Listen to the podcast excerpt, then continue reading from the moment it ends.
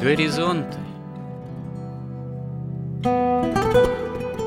Авторская рубрика протерея Андрея Спиридонова и Георгия Лодочника. Люди, явления, события –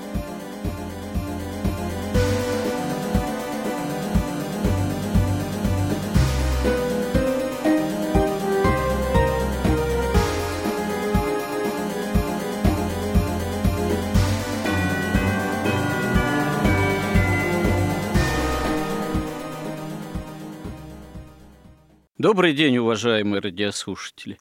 В эфире радио «Благовещение» и в нашей постоянной рубрике «Горизонты» я, протерей Андрей Спиридонов, и мой постоянный добрый собеседник Георгий Лодочник продолжаем наши смысловые и словесные изыскания в области миропонимания христианского, уточнения этого миропонимания, нахождения ответов на те или иные вопросы или постановку самих вопросов, также возможные необходимые их формулировки.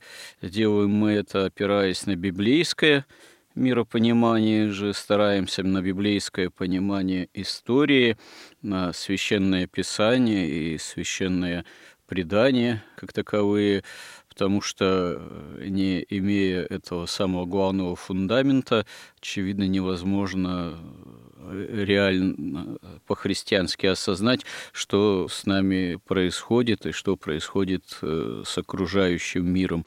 Ну и с нами же, да, к этому миру имеющими тоже определенное отношения. Продолжим сегодня тему предыдущей передачи, которая была разговором о современном пацифизме таком, можно сказать, христианском пацифизме, если его можно назвать, конечно, христианским или околохристианским. Речь шла о том, что наше общество в связи с военными событиями фактически оказывается расколотым, в том числе внутрицерковное общество тоже есть и те, кто находится на таких позициях, что называется, либеральных, на таких обостренно, заостренно гуманистических, что ли, как еще можно назвать, что заключается в неком неприятии войны, а также в критике, скажем так, священноначалия, да и, в общем-то, позиции церкви, которая якобы эту войну поддерживает ну и так далее и тому подобное. Мы, собственно говоря, посвятили определенное время уже обсуждению истоков, так сказать, корней этого своего рода, ну да, пацифизма, такой псевдогуманистической, а может и не псевдо, может и действительно гуманистической позиции части наших православных, потому что, собственно говоря, такой гуманизм, он, конечно, появляется уже не первый год как э, в тех или иных идейных построениях, э, не без э, нравственного воздействия именно христианского миропонимания. Собственно говоря, понимание ценности жизни отдельной человеческой личности – это вообще все-таки, как ни крути, но заслуга именно христианства, потому что само понятие личности и ценности богоспасаемой личности, оно появляется ведь с христианством из догматических оснований, понимания того, что сам Бог является личностью Пресвятой Троицей, Богом Отцом, Богом Сыном и Богом Духом Святым, и что ради спасения именно человека для жизни вечной же, как живой и неповторимой личности – потому что с точки зрения христианской, собственно говоря, вечность-то она же обретаемая человеком,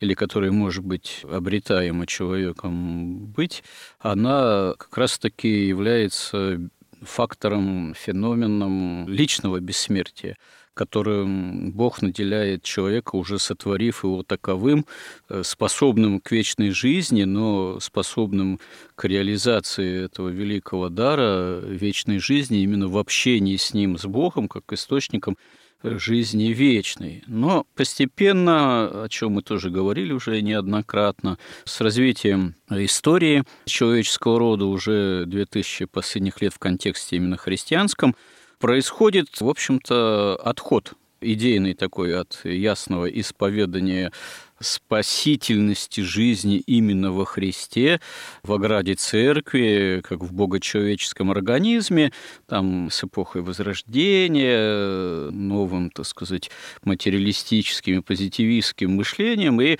в результате человеческая личность оказывается ценной, якобы ценной, сама по себе уже без Бога, или Бог где-то уже за скобки выводится, это в конечном счете приводит и к новейшим идейным, материалистическим, марксистским, еще каким угодно революционным построениям теоретическим, которые, собственно говоря, и имеют практическое приложение в тех или иных революционных социальных потрясениях, которые в недавнем прошлом, собственно говоря, нас постигли.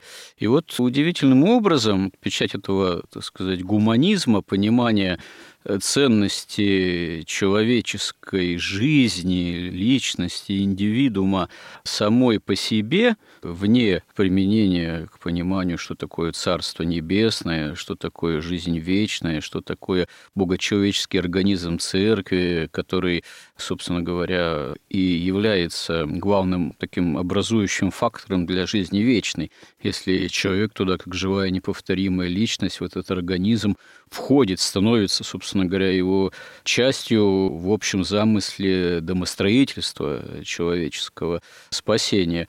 Вот с позиции этого гуманизма, на позициях этого гуманизма, который вроде как и в ограде церковной тоже находит в себе применения раздаются голоса, фактически выступающие против позиции современной церкви, ну, такого именно пацифистского характера. Ну, вот продолжим разговор на тему, откуда что берется. И в частности мы хотели подробнее обсудить пререкаемую этими, так сказать, голосами, этими современными нашими христианскими пацифистами, э, знаменитую форму святителя Филарета Дроздова, которая сводится к тому, что люби врагов своих, ну, личных, гнушайся врагами Божьими и поражай врагов Отечества. Что можете сказать, Георгий, почему именно эта формула так не нравится нашим пацифистам? Но сначала я бы хотел все-таки уточнить про гуманизм, потому что вот мне кажется, что многие, даже христиане, они считают, что гуманизм и христианство – это, собственно, одно и то же, но в каком-то смысле. На самом деле гуманизм – это прямо сатаническое учение – но вы согласны с тем, что все-таки то, о чем я сказал, что христианство своей нравственной проповедью, в том числе ну, нравственной стороной, и не только нравственной стороной проповеди, все-таки воздействовало, в том числе, как мне представляется, на появление гуманизма. Без христианства он бы и не появился, наверное, в том качестве, в каком появился, отталкиваясь от христианства и даже отрицая его. Ну, честно говоря, мне кажется, что Гуманизм появился как раз как реакция на христианство, как попытка извратить христианство. Ну, в том числе. То есть это когда наука была магией исторгнута из контекста богословия и как бы встроена в контекст магии. Кроме того, не просто встроена в контекст магии, а все духовное содержание, все, так сказать, начало, вся область причин была как бы закрыта для науки. Наука сделалась такой, ну, которая работает в области, собственно, статистических таких закономерностей, не видя причин, видя только следствия. И вот эта наука породила вот этих мнимо образованных людей, как говорил Иоанн Кронштадтский, вот эту интеллигенцию, которая не мыслит уже в иерархии вообще, как бы, так сказать, категориями иерархии вечности, категориями воплощения идеи в реальность, категории того, что все происходит от духа к материи, все духовное содержание раскрывается в нашем материальном мире. Оно так не мыслит, оно мыслит вот в этой одномерной дурной бесконечности, и там нет вот этого иерархического представления, и оттуда очень трудно понять вообще христианство, потому что все христианство это учение об иерархии на самом деле, оно все очень иерархично. И вот это духовное содержание закона проявляется в иерархии бытия и сознания с точки парадигмы дурной бесконечности, в которой мыслит себя интеллигенция. И вот это содержание закона духовное, оно представляется им сложным и даже непостижимым. потому что, чтобы его постигнуть, надо выйти из плоскости, из вот этой дурной одномерности в иерархию духа. И гуманизм как раз следствие. Если о чем мы сейчас будем говорить, как раз даже вот эти все заповеди «не убий», заповедь о любви к врагам, они имеют под собой очень сокровенные достаточно смыслы и какие-то истоки, которые рождаются в духе, то уже в науке там как цифра «да-да», «нет-нет». То есть либо жизнь, либо смерть. То есть уже о вечной жизни тут вообще речи не идет. Но гуманизм что такое? Это человек объявляется высшей ценностью, царем природы в мироздании. То есть в этом смысле гуманизм повторяет сатану, который объявил себя высшим существом в мироздании, поскольку Бог, ну, он ушел или на покой, или просто, так сказать, поручил ему развивать все это мироздание, все творение, либо вообще куда-то делся. Ну, деизм, такой типичный деизм в определенное время философии, так сказать, западной исторически сложившийся, что Бог создал мир и оставил и мир, и человека Э, самих по себе дальше там развиваться как придется, э, сам прямо уже не участвуя в этом, что называется, с точки зрения э, прямо христианской, уже не промышляя ни о мире, ни о человеке. Ну да. Но если сатана, например, он действительно глава иерархии ангелов, то люди, они, в общем-то, равны в каком-то смысле. Возникает проблема – как сейчас, кто из людей главный. Вообще отбрасывается идея, что существует истина, как воля Бога.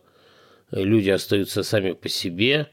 И выгода, коллективная выгода, разная выгода становится единственным критерием, так сказать, определения свободной воли и правильности действий человека. То есть это, собственно, сатанизм. В любом случае, полное извращение христианского представления вообще о человеке. Вот этот гуманизм с этим интеллигентским и вот этим вот материалистическим взглядом на мир, он проникает в том числе и в церковь, потому что ну, это просто сказать, нет, нельзя никого убивать, например. А или что, вы хотите сказать, что всех можно убивать? То есть это вот такое простое такое решение, которое лишено всякой иерархии и всяких смыслов, потому что все смыслы раскрываются только в иерархии. Ну вот нельзя никого убивать, а наши некоторые либералы, проповедники, они тут и начинают, в том числе над текстом Библии, недоумевать, как же вот с одной стороны в Декалоге, в Десяти заповедях сказано «не убий», ну и тут же рядом на соседних страницах Библии сплошное противоречие, потому что, с одной стороны, Бог говорит «не убей», как заповедь дает, а с другой стороны тут же повелевает э, избранному народу убивать э, другие народы. Как это совместить? Наших либералов это плохо совмещается. Вот, у них не совмещается это, потому что у них такое одномерное мышление в дурной бесконечности. А и в богословии, и в магии как раз только когда есть противоречие, тезис и антитезис, тогда есть содержание. Это содержание раскрывается на другом уровне иерархии сознания.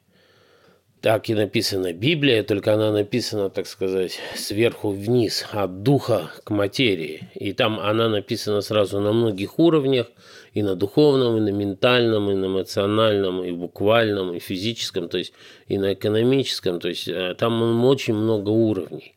И поэтому то, что непонятно противоречие на буквальном уровне, разрешается, так сказать, на ментальном или на духовном. И потом, понимаете, это же совершенно особенный текст. А если мы посмотрим, например, на ту же заповедь «не убий», то там используется глагол «рацах». Глагол «рацах» означает не просто «не убий», а он означает беззаконное убийство, убийство с особой жестокостью или там какое-то кровная месть. То есть это именно беззаконие. И в исходе там Моисей особенно потом поясняет, что такое «не убий». «Удаляйся от неправды и не умешляй невинного и правого, ибо я не оправдаю беззаконника». То есть даже, в общем-то, если смотреть, так сказать, просто на сам текст, то можно уже понять смысл, что даже в заповеди «не убий» там нет абсолютного запрета на убийство. То есть получается, что убийство убийству рознь? Может быть, законное убийство, в том числе, ну, фактически, или санкционированное даже свыше, или, по крайней мере, санкционированное законом, а может убийство быть беззаконное, как преступление в собственном смысле. Ну, там даже еще и сложнее. Тут еще зависит от уровня, так сказать, духовного состояния того, к кому обращена эта заповедь. Потому что если мы посмотрим, вот Господь Иисус Христос, да, Он Бог – это абсолютное добро. Он никогда не несет в себе никакого зла и тем более никакого убийства. Он всем хочет спасения, всем дает благодати правым и неправым. Ну да, единственный случай в Новом Завете, когда Господь проявляет карающую силу ну, вот во Христе, это проклятие бесплодной смоковницы, которая засыхает. Больше, по-моему, невозможно припомнить ни одного эпизода, когда какой-нибудь биологически, так сказать, живое существо было бы непосредственно самим Господом нашим Иисусом Христом во время его земной жизни евангельской караема. Наверное, не найдем. И то даже вот это проклятие, оно имеет символическое значение. Поэтому вот для Господа это одно, да, которое абсолютная вершина совершенства, значит, он дает себя распять и побеждает сатану не своим божественным всемогуществом, не силой, а правдой и судом, как пишут все святые, в том числе Максим Исповедник. Это один уровень. Для Господа невозможно, это абсолютная, так сказать, заповедь «не убий». Потом идут в этой иерархии духовной, идут там великие святые. Они тоже никогда никого не убивали и тоже скорее сами жертвовали собой. И в Деяниях апостолов мы знаем, что даже когда их хотели захватить в рабство, то, по-моему, апостол Павел говорил, что лучше нам в рабство пойти, чем убить кого-нибудь, закупить душу живую. Если потом идем мы дальше уровень монахов, монахи тоже дают обед – в том числе никого не убивать в принципе вообще. Хотя тот же Сергий Радонежский, мы знаем, да, он послал своих монахов Пересвета и Аслалябы на битву с татарами и благословил Дмитрия Донского на эту победу. И пока шла битва, он молился непрестанно о победе. Это как раз то, чего не хотят делать вот эти розовые христиане. Они считают это ниже, как ну, вообще не свойственно христианству. И советуют почитать Евангелие и Нагорную проповедь. Но вот я уверен, что Сергий Радонежский, он прекрасно знал Нагорную проповедь и в отличие от них понимал, что это значит. Это уровень уже монаха. Уровень монаха подразумевает, что в некоторых случаях монах может браться за оружие. Дальше, если мы идем в этой вот иерархии духовной, идут как раз воины, военная аристократия, которые руководствуются долгом, честью, доблестью, верой. И на этом основана вообще православная монархия. На этом основана симфония властей, которую в России разрушил Петр I. Но в правильном государстве она должна быть. То есть священство определяет, что есть добро и зло, что истина, что ложь, потому что это ведение исключительной религии, это сфера веры, а военная аристократия защищает истину от лжи и добро от зла силой оружия. Это их долг, это их смысл вообще жизни, существования. И как говорил один мой близкий друг, когда мы это еще изучали там как-то с ним вместе, еще даже Аристотеля, он говорит, я понял, чем отличается, там у Аристотеля же любое государство состоит из четырех классов. Два выше – священство и воинская аристократия. Лавочники или там ростовщики, то те, кто занимается экономикой, организует экономическую жизнь народа, и народ. И он говорит, я понял, чем отличаются эти четыре, так сказать, класса людей.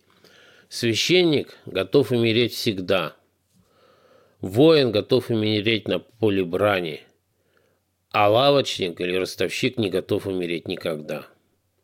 То есть мы даже здесь видим, что воин, он, так сказать, в духовной именно, и в социальной, и в духовной иерархии, он стоит выше и ростовщиков, там, банкиров, олигархов, политиков, вообще выше светских людей, выше светской власти. В нормальном государстве военная аристократия – это и есть аристократия, на которую опирается монарх, и который, опираясь на народ, с помощью аристократии управляет этим народом. Если мы говорим о воине, опять же, вот даже вот в основах социальной политики нашей церкви, там записано, что определить, реально определить, вот этот на войне себя ведет человек как разбойник и грабитель и убийца, или как герой и воин настоящий, именно зависит от его морального состояния. То же самое мы видим везде, даже в Японии, там в кодексе самурая. То есть если воин на поле боя убивает даже при необходимости врага, но при этом не испытывает к нему там гнева, не испытывает к нему там пожелания ему несчастья, то есть просто исполняет свой долг, то он, в принципе, даже и, так сказать, не совершает никакого греха. То есть потому что ведь там вот мы даже если перейдем к Нагорной проповеди – там сказано, вы слышали, что сказано, люби ближнего твоего, ненавидь врага твоего. А я говорю вам, любите врагов ваших, благословляйте проклинающих вас, благотворите ненавидящим вас и молитесь за обижающих вас и гонящих вас. То есть молитесь за обижающих вас. Тем более мы должны молиться за тех, кто нас защищает от врага. И воины везде, в том числе и в Византии, и везде, они всегда считались героями. Там вот часто ссылаются на то, что по там, правилам Василия Великого воинам нельзя было три года принимать причастие. Но еще в IV даже веке Афанасий Великий писал, непозволительно убивать, но убивать врагов на брани и законно, и похвалы достойно. А если мы посмотрим, что написано точно у Василия Великого, так там написано «Убиение на поле брани отцы наши не считали убийством, извиняя, как думается мне, поборников целомудрия и благочестия. Но, может быть, стоило бы посоветовать, чтобы они, как имеющие нечистые руки, три года удерживались бы от приобщения только святых таинств. Да, в Византии был такой обычай, что воин, который убил врага на поле боя, он воздерживался три года от причастия, чего не было у тех же там персов, с которыми воевала все время Римская империя, Византийская империя и Подождите, что значит, чего не было у персов? Персы какому вероисповеданию в тот момент принадлежали? У них что, э, можно говорить было о некой Евхаристии, причащения, чего можно было бы отлучить там на три года или на какой-то срок? Что имеется в виду, чего не было у персов? Но персы сначала они были зороастрийцы, потом стали мусульмане. У них не было запрета на убийство воина и никаких ограничений. Он считался героем и все. А у нас воин, убивший врага, он все-таки, у нас, я имею в виду, в христианской православной Византии, он все-таки воздерживался три года от причастия, хотя при этом он все равно считался героем и прославлялся. Потому что сказано даже, и там в троицких листках там даже есть такой момент, что в битве с сарацинами сарацины говорят им, христианам, да как же вы с нас будете убивать, вам же запрещено убивать, вам, вы должны любить врагов своих. А те на наши отвечают, что так там у нас есть заповедь, что нет больше той любви, как если кто душу свою положит за друга своего. При этом не тело положит, а именно душу, потому что когда он воин на войне убивает, он совершает, конечно, грех. Но опять же, вот в этой заповеди «возлюбите врагов ваших» там используется глагол «агапе», так все-таки у наших слушателей может э, возникнуть вопрос, вот исходя из того, что уже было сказано, убийство на войне грех или не грех? С одной стороны, вы процитировали некоторых святых отцов, мнение которых можно было свести к тому, что убийство на войне по необходимости, оно даже и грехом-то не является. С другой стороны, некий все-таки элемент греха подразумевался даже вот этими каноническими определениями мстителя Василия Великого отлучения фактически от причащения на три года. От причащения отлучается христианин только за грех собственно говоря. И я не знаю других канонических оснований, когда христианина можно отлучить от причащения не вследствие греха, за который он должен ну, нести какую-то эпитемию, как-то да, каяться, очищаться и так далее. Так все-таки э, грех или не грех убийство на войне? Но смотрите, но женщина во время кровотечения тоже не допускается к причастию. Это немножко э, другой случай. Это, во-первых, не на три года, а на 40 дней.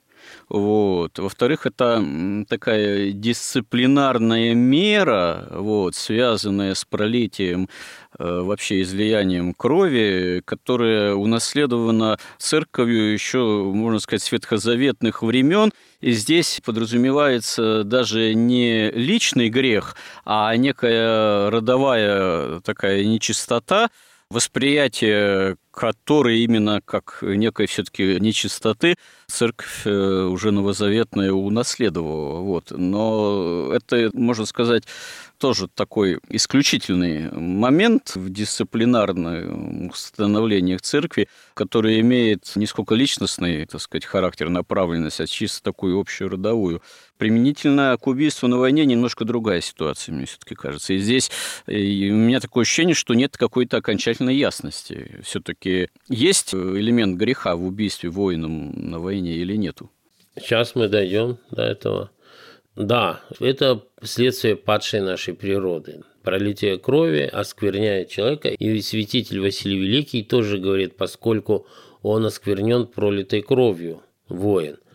И вот опять же в той же заповеди о том, чтобы любить врагов своих, там используется глагол «агапе», то есть в греческом языке несколько слов выражают слово «любовь». У нас одно слово. Ну да. Потому что когда у нас язык возникал как так сказать, средство перевода Евангелия. Это, кстати, усложняет восприятие священного писания, когда оно прочитывается только на русском языке, потому что, да, в русском языке только одно слово определяет понятие любовь, а на греческом, да, несколько от любви высшей, филос, там, вот, до любви более низкой, страстной. Там. Да, там, по крайней мере, есть четыре уровня. У нас в русском нет, потому что у нас взято сразу в высшем смысле слова «любовь», и потом оно используется на всех низких уровнях. И в переводе много смысла действительно ускальзывает от читателя. То есть тут нужно обязательно знать эти переводы. Поэтому в греческом есть высший уровень любви, это слово «эрос». Это наивысшая стадия любви человека к Богу и Бога к человеку. И это же может быть между мужем и женой. Вот этот эрос – наивысшая степень любви. Дальше идет любовь, называется филио. Это философия, то есть любовь к мудрости, любовь к знанию, любовь к истине, любовь к друзьям. Вот это филио. Дальше идет агапе. Агапе – это ровная любовь ко всем, ко всем живущим, ко всем животным даже, ко всем к врагам и близким. Ее смысл заключается в том, чтобы не желать зла никому, в том числе своим врагам. Причем не сказано о врагах Отечества или о Божьих врагах, а сказано о своих врагах. Никому не желать зла. Это третий уровень. Ну и дальше есть там уровень родственная любовь, там любовь уже к колбасе, там все это разные слова. Поэтому, когда говорится о любви к врагам, там используется слово агапе, не желаю врагу зла. Когда говорится о любви к ближнему своему, там уже стоит филио, намного более высшая степень любви. И когда вот этот э, эпизод в Евангелии, когда потом Христос трижды спрашивает Петра, любит ли он его, он его спрашивает сначала АГП, любит ли он его любовью АГП, он отвечает ему «люблю», но уже глаголом «филио». Он второй раз его спрашивает АГП, он отвечает «филио», и на третий раз только Христос говорит «а любишь ли ты меня уже филио?» И он отвечает «да», соглашается что люблю филио. То есть это большая разница. То есть любовь к ближнему, она должна быть как к самому себе. Любовь к ближнему, она, во всяком случае, должна быть выше, чем любовь к врагам. И получается так, что если воин профессиональный, в это, конечно, способен только такой или профессиональный воин, или монах, или какой-то очень высокого уровня развития духовного человека, который на войне, ведь там нигде не сказано, что вы должны любить врага, но это не значит, что вы должны позволять ему творить зло, убивать ваших ближних, разорять ваше отечество или там уничтожать вашу церковь. Так вот, если воин, не испытывая гнева, убивает, исполняет свой долг, то тогда он совершает это безгрешно, хотя на войне, конечно, особенно когда вот сейчас вот массы людей воюют, совершенно малообразованные, конечно, у них есть и гнев, и ненависть, и всякая страсть, и поэтому они уже себя покрывают грехом. Но любовь к ближним, любовь к Отечеству, она покрывает этот грех. Она как бы любовь все освещает и все оправдывает, оправдывает вообще все бытие. В этом смысле все равно воин в этом смысле прав, когда он защищает свое отечество. Даже он может быть и совершенно безгрешным, как там самурай какой-нибудь или какой-нибудь аристократ там 17 там, или 15 века, который это делает исключительно из чувства долга, не испытывая, мало того, жалея врага, и если мы там еще посмотрим, опять же, на Нагорную проповедь, то там сказано, например, «Вы слышали, что сказано древним? Не убивай, а кто же убьет, подлежит суду. А я говорю вам, что всякий гневающийся на брата своего напрасно подлежит суду. Кто же скажет брату своему рака, подлежит Синедриону, а кто скажет безумный, подлежит гиене огненной». То есть тут еще, понимаете, вот эти розовые христиане, они часто говорят так, что Ветхий Завет это вообще не имеет отношения к христианству. Что мы это Нагорной проповеди, так сказать, слушаем, а вовсе не каких-то там, там Моисея, все это для вот тех вот диких и злых людей. Но тот же Христос говорит, не думайте, что я пришел нарушить закон или пророков. Не нарушить пришел я, но исполнить. Ибо истину говорю вам, доколе не пройдет небо и земля, ни одна йота или ни одна черта не пройдет из закона, пока не исполнится все. То есть и мы много передач посвятили тому, что Новый и Ветхий Завет – это единый автор, единая мысль единый закон. Другое дело, что до того, пока Христос не примирил Бога и человека своей жертвой, Пока он не сделал так, что пришел утешитель, пока не стал давать плоды благодати Святого Духа, человек не мог, в принципе, ну, подавляющее большинство людей, за исключением каких-то единиц, там, великих пророков, святых, не мог исполнять новый закон. И Господь говорит, что не нарушить я пришел, но исполнить. И, по сути дела, он его уточняет. И вот он говорит, что не убивай, кто же убьет, подлежит суду. А я вам говорю, что всякий гневающийся на брата своего напрасно подлежит суду. То есть, во-первых, тут есть оговорка, что гневающийся напрасно. А во-вторых, он объясняет как раз уже вот в этой иерархии вечности сущность того, что происходит. Что если человек гневается напрасно на своего там врага даже и убивает его, то это грех. Но если он гневается напрасно и не убивает, то грех все равно сохраняется. Он, может быть, не, не совершается делом, но он сохраняется все равно в духе, потому что ведь побуждение и действие является его мотивацией. Поэтому Господь говорит, дай мне сыне сердце твое. То есть он смотрит на сердце, на источник вот этих мотивов, на источник желания, если там гнев – и таким образом Новый Совет, он только уточняет, он показывает источники этих заповедей. И там же написано в Нагорной же проповеди, «Если согрешит против тебя брат твой, пойди обличи его между тобой и им одним. Если же послушает тебя, то приобрел ты брата твоего. Если же не послушает, возьми с собой еще одного или двух, дабы устами двух или трех свидетелей подтвердить всякое слово.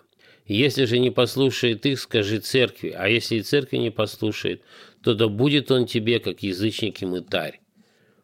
То есть тут даже о брате говорится, не то что о враге, что если трижды ты обличил брата твоего, то есть верующего, христианина, не того, кто идет разрушать твое отечество и церковь, а даже брата, то он тебе уже становится фактически язычник и мытарь. И там интересно продолжение. Тогда Петр приступил к нему и сказал, «Господи, сколько раз прощать брату моему, согрешающему против меня? До семи ли раз?» Иисус говорит ему, «Не говорю тебе до семи раз, но до семидишь до семидесяти раз». То есть, как бы, ну, это означает число, как бы, бесконечно надо. Но опять же, это когда брат покаялся, Если он не кается, то трижды, трижды ты его обличаешь, он уже перестает тебе быть братом.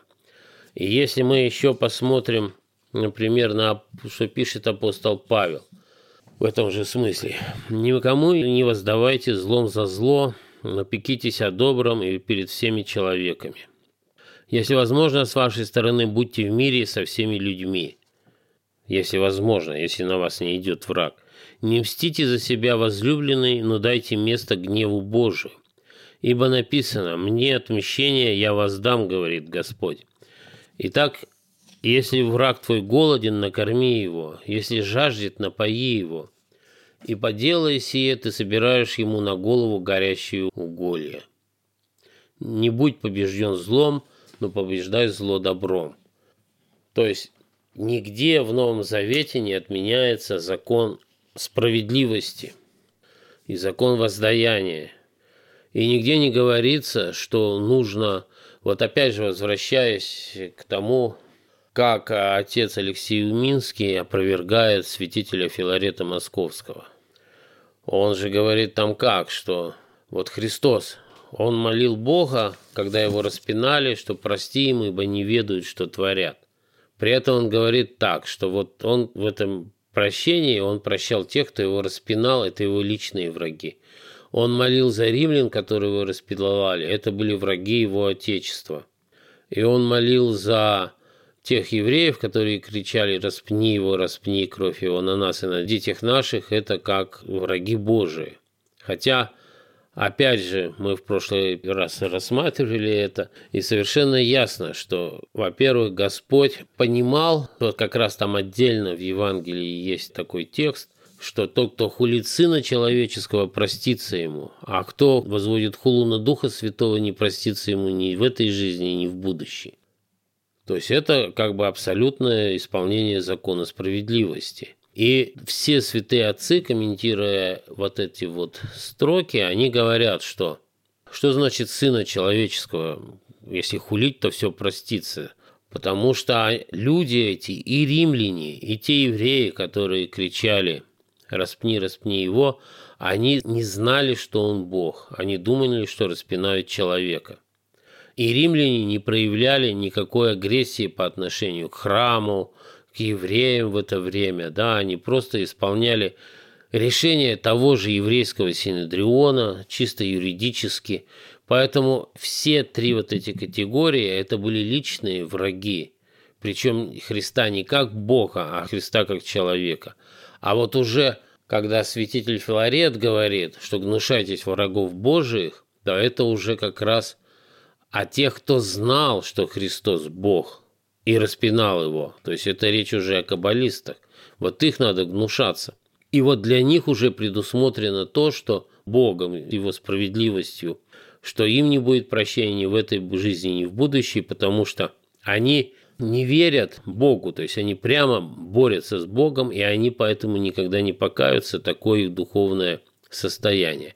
Ну, то есть, получается, в тот момент мы должны были бы гнушаться членами Синедриона и не гнушаться римлянами как таковыми. Ну да, те члены Синедриона, кто понимал, что это перед ними Господь, да, Мессия, вот их должны гнушаться. И потом там же иудеи даже, да, и христиане, они даже не ели с неверными. Понятно почему? Потому что если вы общаетесь с теми людьми, которые могут вернуть вас в грех, то в этом нет никакой пользы для вас. Если вы общаетесь или более того дружите с людьми, которые враги Божии и враги вашего Отечества. Вот, например, тот же Ходорковский. Но Ходорковский, он еще до того, как его посадил Путин, он уже договорился в Америке, что он будет вот как раз вот с этой иерархией вот этих финансистов, иерархии каббалистов, вот этой иерархии тьмы, что он будет президентом России. И он договорился с Кандалисой Райс, как пишут, что за 160 миллиардов долларов он сдаст ядерное оружие России, Америки.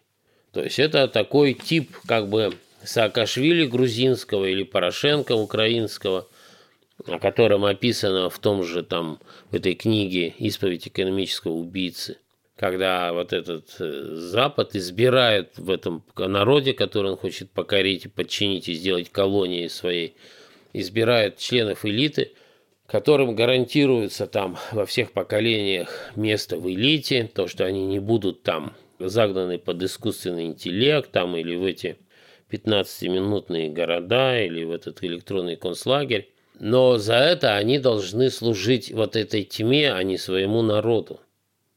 То есть это вот такой тип человека. И когда ты с ним дружишь, если ты честный человек, тебе надо опровергать тогда святителя Филарета. Хоть это получается и не очень удачно, но тем не менее. Ведь что такое молитва? Молитва, как опять же говорят святые отцы, она состоит из трех основных частей. Это прославление Бога, это покаяние, просьба о прощении грехов своих и прегрешений, и дальше это прошение. И человек просит о том, ну, к чему лежит его сердце. И если человек не хочет победы России в этой войне, так он и не молится об этой победе. Если он хочет победы Запада, ну, например, но он может даже молиться о победе Запада. А если он как бы не решается на это, но он вообще молится о каком-то абстрактном мире. А что такое война?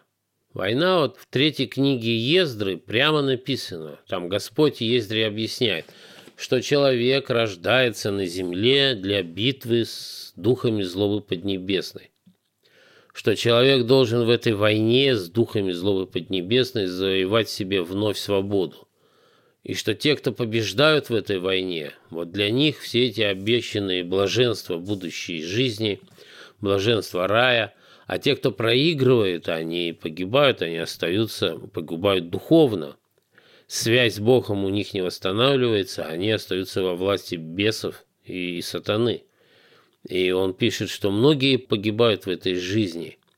Но он там же Бог и говорит, что о них не будет даже сожаления – что вообще вот читать мне было, например, страшно, а тех, кто проиграет в этой войне. И мы говорили, что две основные идеи есть. Идея домостроительства спасения Божия, тайна домостроительства, и тайна беззакония, то есть строительство вот этого совершенного царства земного под управлением сатаны. Есть две иерархии. Вот иерархия света, которая есть церковь, и которая защищается государством православным – есть иерархия тьмы, которая использует в том числе вот эту финансовую иерархию ростовщическую, да, с помощью которой она имеет финансовую власть и политическую власть, и через нее идеологическую власть и власть в средствах массовой информации. И эта война, она идет с духами злого поднебесных на всех уровнях. Она идет и на духовном уровне, она идет и на ментальном уровне, на уровне идеологий, на уровне идей, вот все эти феминизмы, эти ЛГБТ, там, вот этот гуманизм, это все война с христианством. Там масса всяких теорий создано, да, а бесконечное количество всяких учений, в том числе каббалистических, там, магических, эзотерических. Это все идет война на ментальном уровне. Дальше идет война на уровне сердца, на уровне эмоций. В основном она проявляется, так сказать, в искусстве весь этот постмодернизм, который все выше делает ниже пояса, который говорит, что нет любви, нет чести, нет долга, нет веры, нет Бога, человек животное. Это тоже на уровне сердца идет война. Эта война переходит и на уровень политики, и на уровень экономики. И когда уже зла слишком много становится в мире, тогда она проявляется уже в буквальной реальной войне. Начинается война. Войны бывают, вот если говорить о том, когда участвуют христиане, это как бы война светлой иерархии с тьмой. Но и бывает много войн, когда внутри ну, таковая природа тьмы, то есть они сами с собой там могут очень долго воевать. Ну, там это отдельная тема. Но в данном случае нам совершенно ясно, что но не православные христиане начали эту войну, ее начали с непонятными целями, и даже непонятно, в конце концов, кто ее начал. Но мы, как православные христиане, стали ее заложниками. Если мы не понимаем до конца цели нашей власти в этой войне, то мы понимаем цели врага. Как раз именно сделать то, что и хотел сделать Ходорковский. расчленить страну на части, лишить ядерного оружия, уничтожить православную церковь, сделать ее колонией. И вот именно там часто спрашивают, а что же вы видите, какая победа? Вот победа была в Великой Отечественной войне, взяли Берлин. А тут, как вы видите, победу. Так вот, уже недопущение к власти в России второго Ходорковского – это уже огромная победа. Не расчленение ее на части, сохранение единства – это тоже огромная победа. Обретение ей суверенитета, скажем так, и политического, и экономического, и культурного, и духовного – это вообще огромная победа. Но это возможно только если к власти перейдет русская национальная элита, которая будет выражать не интересы там финансовых олигархий, транснациональных корпораций и служить им там подобострастно, а которая будет выражать интересы русского народа, русской православной церкви и идеи спасения, вот это будет победа. Как она будет выражаться с точки зрения окончания войны, ну, мне трудно сказать. Или вот в этих границах, или в каких других границах. Потому что лично я не понимаю, как планов ни нашей власти, но нашей власти-то я точно не понимаю планов. Да. Ну, это, строго говоря, не совсем тема э, нашей передачи, наших сюжетов, э, как говорится, возможные геополитические перспективы там или расклады. Очевидно, что церковь, она не случайно всегда поддерживает власть законную, мы об этом ну, неоднократно тоже уже говорили и говорим, потому что любой хаос, любая дестабилизация, там социально-политическая какая вот утрата именно, так сказать, законной власти или неспровержение законной власти, все это отражается на э, безопасности жизни духовной, тоже внутри церкви.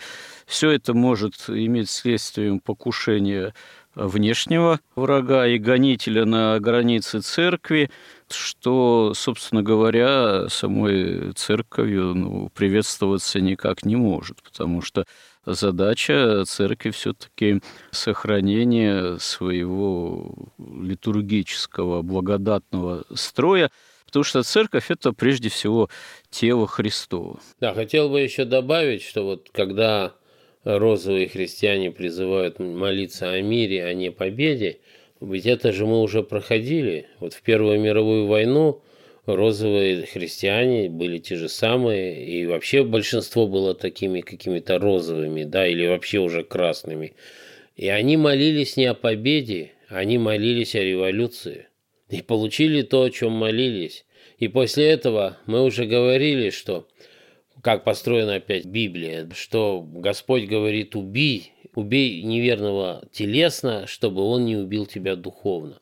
И после этого большевики три поколения русских людей убивали духовно в этих своих советских школах, воспитывая всех на марксизме, ленинизме, материализме и на совершенно чудовищных сатанических учениях.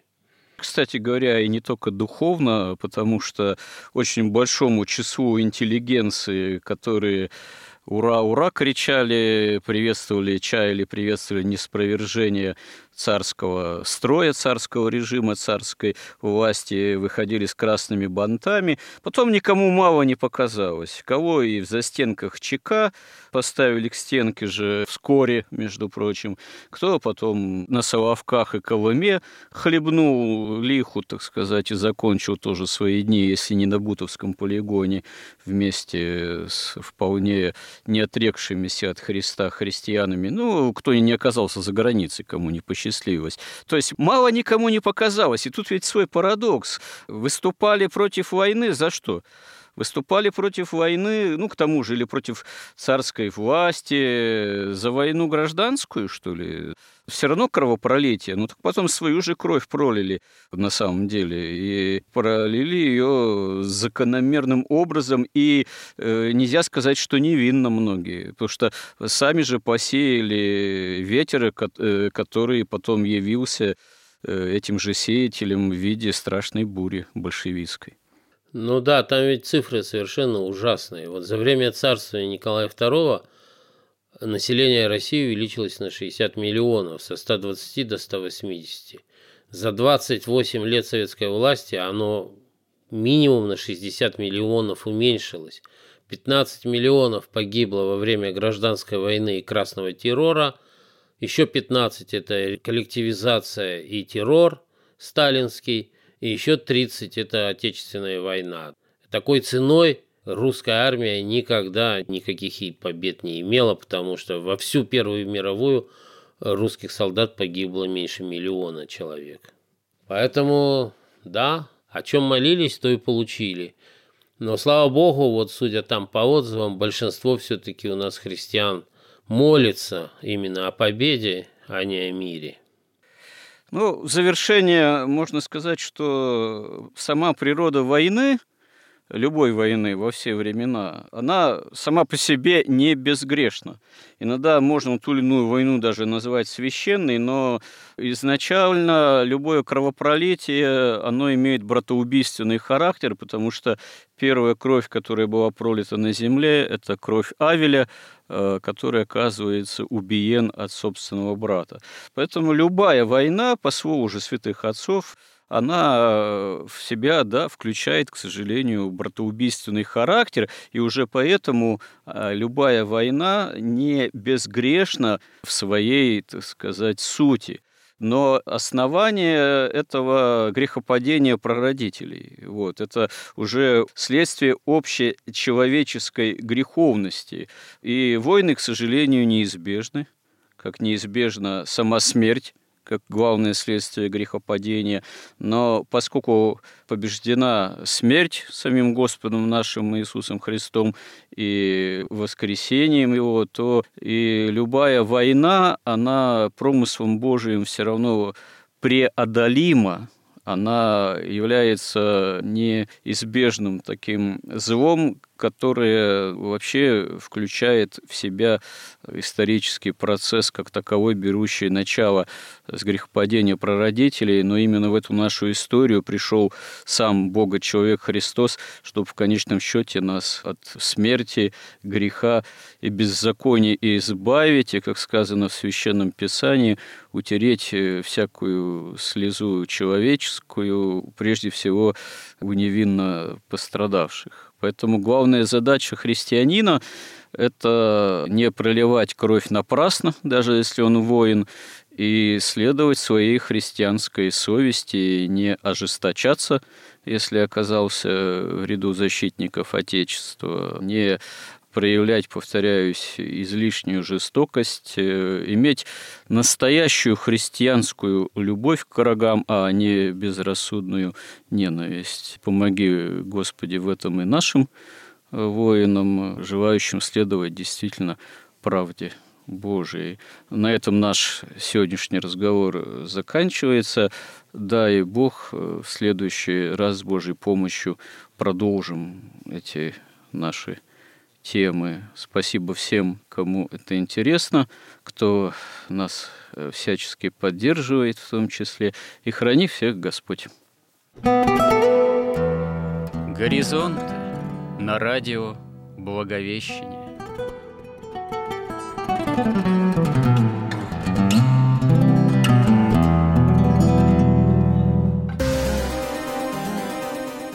Разговор вели протеерей Андрей Спиридонов и Георгий Лодочник –